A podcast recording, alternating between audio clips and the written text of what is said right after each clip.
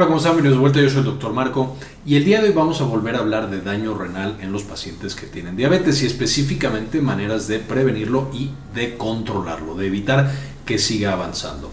Y hoy vamos a ver de los cuatro medicamentos o grupos de medicamentos que tienen más evidencia en cuanto a la protección.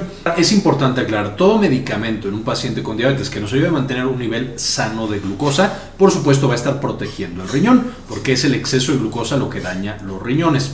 Aquí no estamos hablando de esos medicamentos, porque entonces todo medicamento para manejo de la diabetes nos protegería el riñón. Entonces, aunque sí lo hacen, aquí vamos a hablar de medicamentos que no solamente nos ayudan con el control de la glucosa, o a lo mejor ni siquiera se encargan del control de la glucosa, pero que directamente llegan al riñón y lo protegen. Entonces, no son todos los medicamentos que sirven para el control de la diabetes, sino medicamentos que directamente llegan y protegen al riñón. Finalmente vamos a hablar de cuatro grupos terapéuticos. Ya adentro cada medicamento tiene algunas diferencias. Hemos hablado de muchos en videos previos, les voy dejando enlaces.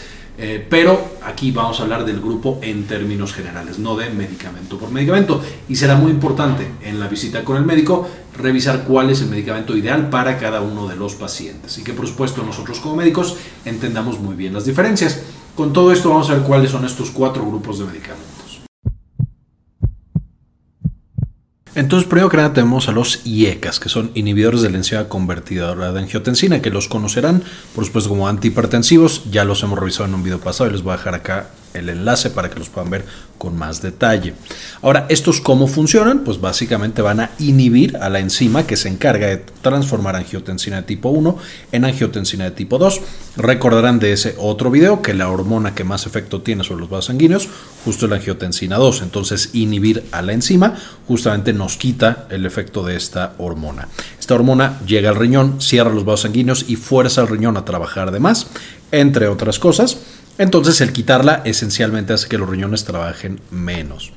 Justo aquí la estamos inhibiendo y entonces ya no tenemos angiotensina de tipo 2. Los ejemplos en este grupo de fármacos son eh, principalmente, aunque hay varios otros, captopril, enalapril, lisinopril y ramipril. Se usan principalmente para hipertensión, sin embargo, ahora estamos viendo en pacientes que tienen diabetes, incluso sin hipertensión, pero con daño renal medido por eh, microalbuminuria, vamos a tener que estos medicamentos se pueden dar para proteger a ese riñón. Son medicamentos bastante seguros, sin embargo, algunos pacientes presentan tos, que esta puede incluso no quitarse, disgeusia, que es por supuesto un mal sabor en la boca persistente, incremento del potasio y la baja de calcio. Los cambios en los electrolitos pueden ser especialmente problemáticos justo en pacientes que tienen daño renal avanzado y entonces ya por ese daño renal tienen otras alteraciones en los electrolitos. Pueden tener rash en la piel en diferentes partes, hipotensión y angioedema. También de manera muy importante vamos a ver que los primeros tres grupos de medicamentos que protegen al riñón en los pacientes con diabetes, en algunos pacientes muy seleccionados pueden causar daño renal, especialmente al principio de manera transitoria. Este, de nuevo, es como una doble, una espada doble filo que tenemos con estos fármacos. Entonces, se tiene que monitorizar a los pacientes al principio. Sin embargo, por supuesto, es mucho más el beneficio renal que tienen a comparación con el daño real pequeño que solo se presenta en algunos pacientes y que de nuevo a largo plazo es más el beneficio. Entonces, eh, de pronto podemos encontrar que el paciente se incrementa su creatinina, eh, que a lo mejor tiene otros requerimientos por este pequeño daño renal. Sin embargo, una vez más, el beneficio renal es mucho mayor a largo plazo.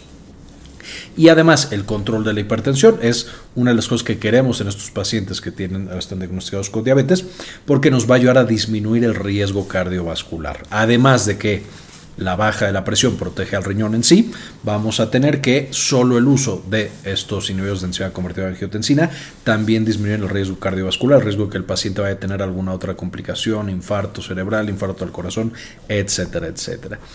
Y justo se ha encontrado que el dar todos estos fármacos que mencionábamos en la diapositiva pasada, va a disminuir el daño renal, principalmente medido como eh, que no pasan de microalbuminuria a macroalbuminuria. Hay otros parámetros, por supuesto, creatinina y demás. Y nos va a ayudar, además de esto, con el control de la presión arterial, la vasodilatación renal, es decir, facilita que se eh, que crezcan o que se abran los vasos sanguíneos del riñón y por lo tanto mejorar la perfusión renal, la sangre que le llega a este riñón.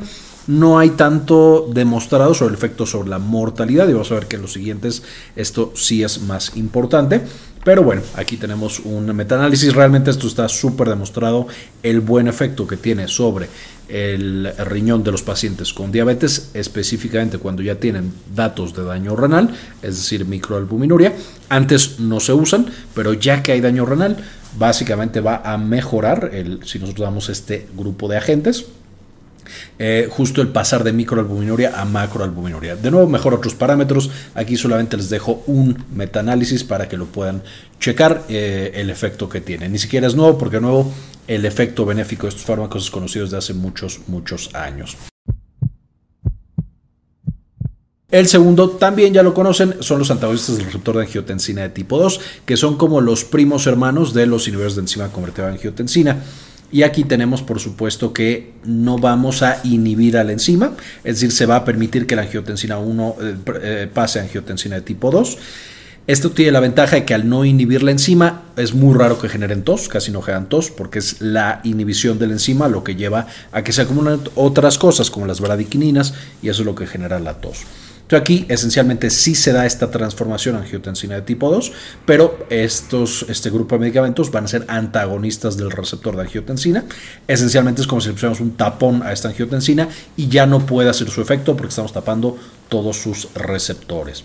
Aquí los ejemplos típicos son los sartán, candesartán, valsartán y telmisartán, aunque también todos los que acaban en sartán van a pertenecer a este grupo terapéutico. Es muy similar al tema de los IECAS, también se usan para hipertensión, también protegen al riñón de manera independiente bajando la presión arterial a niveles normales, también no se utiliza en pacientes que tienen diabetes que no tienen hipertensión y que no tienen daño renal, no tiene ningún sentido, pero si tenemos un paciente con hipertensión y diabetes o eh, diabetes que ya tiene un daño renal marcado por microalbuminuria, es buena idea usar estos fármacos. Los efectos adversos son muy similares, aunque no generan tos. Y también van a permitirnos esta disminución del riesgo cardiovascular. También de manera transitoria al principio pueden causar un pequeño incremento del daño renal en pacientes que no tienen daño renal crónico, pero tienen factores de riesgo, pueden causar daño renal agudo. Entonces, eso es algo que tenemos que tener en mente y tener monitorizado, pero a largo plazo el efecto benéfico sobre el riñón es realmente muy, muy importante y todos los pacientes que tienen daño renal por diabetes se podrían beneficiar de recibir este tipo de fármacos. Las ventajas de nuevo son las mismas, sin embargo aquí sí tenemos un efecto demostrado sobre la mortalidad, es decir, el administrar estos inhibidores eh, o antagonistas del receptor angiotensina tipo 2 en diferentes metaanálisis, incluido este Tripoli 2004, eh, sí ha demostrado mejorar la mortalidad, es decir, es menor el riesgo que un paciente fallezca eh, con enfermedad renal ya teniendo el diagnóstico de diabetes y tomando estos fármacos que si no tomamos estos fármacos. Y una vez más, si pueden revisar este estudio, solo les puse una de las gráficas del estudio mostrando que es mejor sí dar este, este grupo de fármacos de manera significativa. Aquí en este mismo estudio justo podemos ver que sí hay un efecto sobre la mortalidad eh, y entonces los pacientes están más protegidos. El siguiente grupo es relativamente nuevo, son de los que están incorporándose recientemente al campo de nefroprotección en el paciente con diabetes. Son los SGLT2, eh, que por supuesto el nombre largo es inhibidor del cotransportador de sodio glucosa tipo 2 en el riñón. Esencialmente, nosotros tenemos por supuesto el riñón. Aquí llega la sangre al glomérulo y lo que tiene que decir el riñón es que sigue por la sangre y que se elimina por la orina. Esto lo hemos visto ya en otros videos. Este glóbulo entonces no es tal cual capaz de decidir, básicamente va a dividirlo a la mitad, entonces eso naturalmente hace que ciertas cosas se dividan eh, de manera artificial a la mitad. Ciertas cosas que siempre queremos eliminar, algunas se queden en la sangre, y ciertas cosas que siempre o casi siempre queremos conservar, como la glucosa o las proteínas, eh, se pueden llegar a eliminar por la orina, principalmente la glucosa. Entonces el riñón, después de que pasó por este glomérulo, tiene la tarea de, ok, ya tengo mi sangre relativamente limpia, pero ahora tengo que agarrar de las cosas que yo estoy eliminando por la orina, recapturarlas y pasarlas a la sangre, y de las cosas que quedaron en la sangre que yo no, no quiero realmente eliminarlas. Entonces, a esto se llama, por supuesto, recaptura. Si es que se eliminó, no queríamos y lo queremos volver a pasar a la sangre, recaptura. Y si, por supuesto, sí se quedó en la sangre y queremos eliminarlo, secreción o excreción. Esencialmente esto mantiene nuestra sangre limpia, más o menos 90 mililitros por minuto de sangre limpia va a generar un riñón completamente sano. Entre todos estos transportadores, la glucosa usualmente es de las que queremos conservar. Ahora, el encargado, por supuesto, de esta recaptura va a ser el transportador SGLT1 y SGLT2. Principalmente nos vamos a enfocar en el SGLT2. Entonces, cuando la glucosa se está eliminando a través de la orina, este SGLT2, que es un cotransportador, es decir, va a agarrar sodio y se va a aprovechar del sodio para meterlo junto con la glucosa en la célula de mi riñón, y ya que tengo la glucosa en la célula de mi riñón, a través de un segundo transportador, que se llama GLUT1 y GLUT2, va a pasarlo justamente a la sangre. Entonces este CGLT, SGLT2 va a ser esencial para esta recaptura de glucosa. Evidentemente esto lo podemos ver en los pacientes de manera patológica cuando tienen una diabetes mal controlada. Cuando el nivel de glucosa es demasiado alto, básicamente están venciendo a este transportador SGLT2 y se puede detectar glucosa en orina. En un paciente sano no debería existir nada de glucosa en la orina. Ahora, ¿qué fue lo que pasó con esto? Evidentemente, los médicos y los pacientes lo que quieren es que no se eleve tanto la glucosa en sangre, que esté más baja, porque la glucosa en sangre es lo que genera la toxicidad en la diabetes principalmente, y es lo que genera el daño renal, los infartos, la inmunosupresión, etc. Entonces bueno, si el riñón ya está tratando de eliminarme glucosa, le voy a ayudar. Y se desarrollaron unos medicamentos justamente para bloquear a este SGLT2. Entonces, cuando nosotros lo bloqueamos, por supuesto, toda la glucosa que está en la orina no se puede reabsorber, se queda en la orina. Y por supuesto, entonces, incluso de la glucosa que tenemos en sangre, el riñón, cuando la divide en dos, va a estar perdiendo esta glucosa, baja los niveles de glucosa y por supuesto el paciente está, más, está mejor controlado y tiene niveles más bajos de glucosa. Estos de nuevo, relativamente nuevo grupo de medicamentos, son tres principalmente canaglifosina, dapaglifosina y empaglifosina. Si ha pasado mucho tiempo desde que publiqué este video, seguramente ya hay más. Pero se han estudiado mucho estos fármacos y se ha estado viendo qué tan buenos son.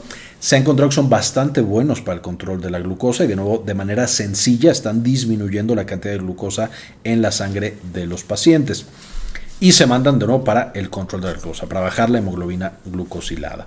Ahora, como están manteniendo la glucosa en la orina y por supuesto, por lo tanto, en genitales, la glucosa usualmente puede atraer bacterias o hace más fácil que las bacterias se mm, reproduzcan. Entonces, uno de los principales eventos adversos únicos que tienen este grupo de medicamentos va a ser el incremento en el riesgo de infecciones de vías urinarias y infecciones en genitales usualmente no son difíciles de tratar, son relativamente sencillas de tratar, especialmente en un paciente bien controlado de su diabetes. Sin embargo, podemos entender que en un paciente mal controlado, con inmunosupresión importante y demás, esto puede llegar a ser un problema. Eh, va a causar también poliuria, la glucosa tiene efecto osmolar, entonces cuando el paciente está orinando glucosa, también jala agua y el paciente puede ir mucho más al baño. Y con este más frecuente ir al baño también puede llevar a deshidratación, un paciente que no se está hidratando de manera adecuada va a causar en algunos pacientes también dolor de espalda y puede llegar a causar también hipoglucemia. Si el paciente no está comiendo bien o está teniendo otro medicamento que también baja la glucosa, por supuesto se incrementa el efecto y puede llevar a hipoglucemia. Justamente como los IECAS y como los ARA2, que son los dos previos grupos que hemos visto, estos también pueden causar un daño renal transitorio. A fin de cuentas estamos haciendo que el riñón filtre más agua y estamos incrementando un poquito el trabajo que hace, aunque a largo plazo la descarga del SGLT2 y la descarga, por supuesto, del nivel de glucosa, se ha visto que generan protección del riñón y que, por supuesto, disminuyen la frecuencia de progresión a enfermedad renal eh, crónica. No solamente esto, también ya se utilizan en insuficiencia cardíaca, especialmente en pacientes con diabetes, pero incluso en pacientes con insuficiencia cardíaca sin diabetes se podrían beneficiar de recibir este tipo de fármacos. Parece que directamente logran proteger tanto al riñón como al corazón de daño crónico. Eh, y de nuevo aquí daño al corazón en insuficiencia cardíaca, no otros tipos de daño hasta este momento. Y de nuevo tenemos muchos estudios, no tantos como los ARADOS porque no tienen tantos años, pero hay estudios bastante grandes y bastante importantes.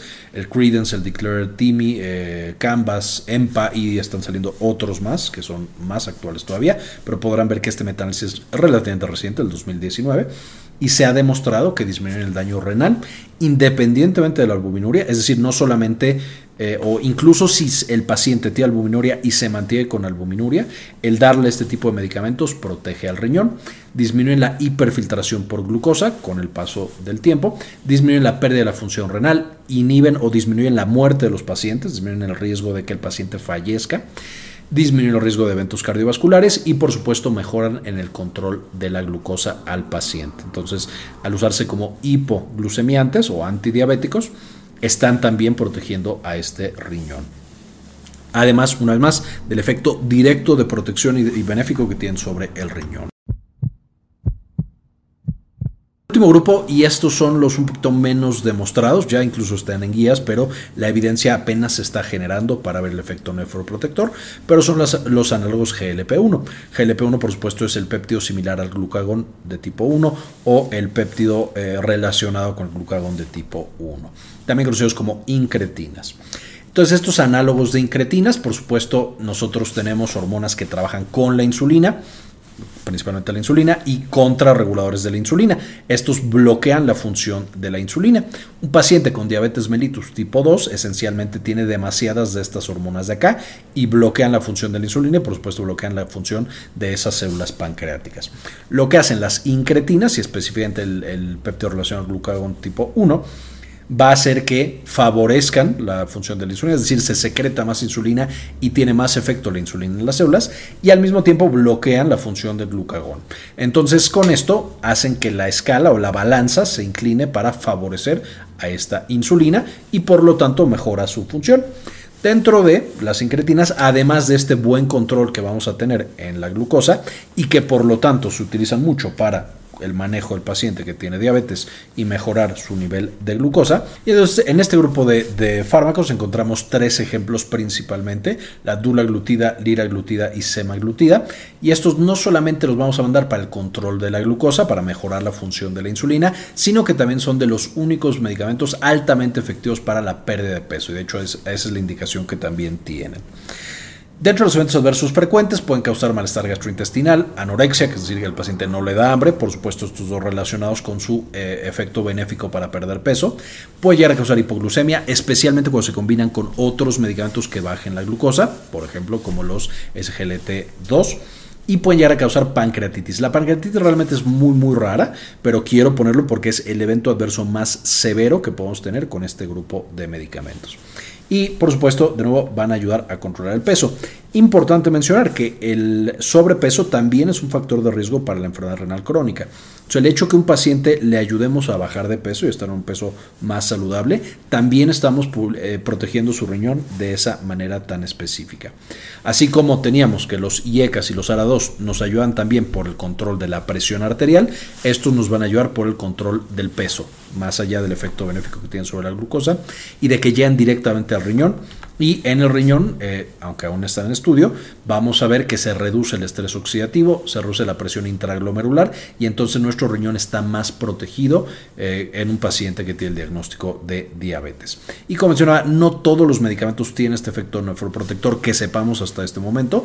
Los que sí lo tienen son estos que mencionaba, semaglutida, liraglutida y dulaglutida.